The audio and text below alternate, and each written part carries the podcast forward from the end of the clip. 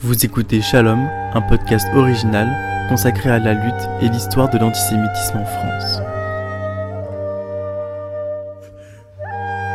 De mon père, j'ai surtout retenu que son appartenance à la judéité était liée au savoir et à la culture que les juifs ont acquis au fil des siècles, en des temps où fort peu y avaient accès. Ils étaient demeurés le peuple du livre, quelles que soient les persécutions, la misère et l'errance. Pour ma mère, il s'agissait davantage d'un attachement aux valeurs pour lesquelles, au cours de leur longue et tragique histoire, les Juifs n'avaient cessé de lutter. La tolérance, le respect des droits de chacun et de toutes les identités, la solidarité.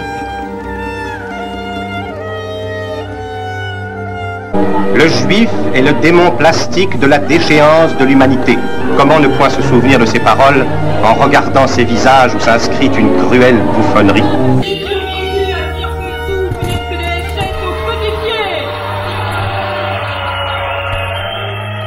Sans les juifs de France, la France ne serait plus la France.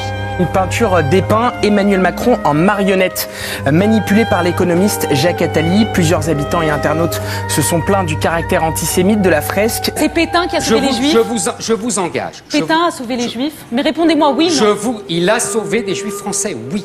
Les camps d'extermination, c'était des camps où les gens ne restaient pas, ils arrivaient, ils étaient gazés dans les deux heures.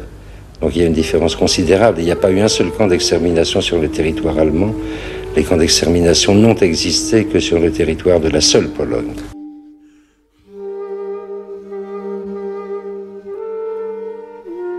Je ne dis pas que les chambres à gaz n'ont pas existé, mais je crois que c'est un point de détail de l'histoire de la Deuxième Guerre mondiale.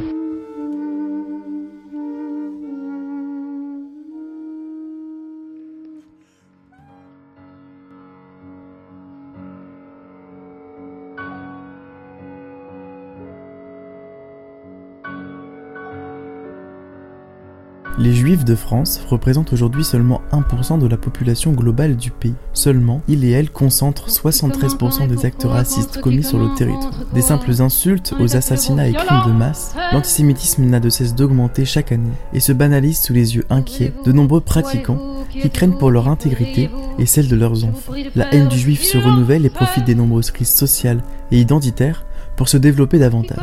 L'antisémitisme ne ronge pas seulement les sphères de droite et d'extrême droite, pourtant emblématiques de cette mouvance. Elle gagne également du terrain chez certains politiques et intellectuels de la gauche radicale, pro-palestiniens, qui jouent sur la frontière ténue entre antisionisme et anti-judaïcité. Maurice Taïeb a accepté de répondre à mes questions face à ma caméra. Il est l'un des rabbins les plus importants et influents de France. Il nous expose son parcours de vie, son rapport à la judéité et son sentiment face à ce fléau dévastateur pour sa communauté qu'il a vu bondir depuis sa prise de fonction.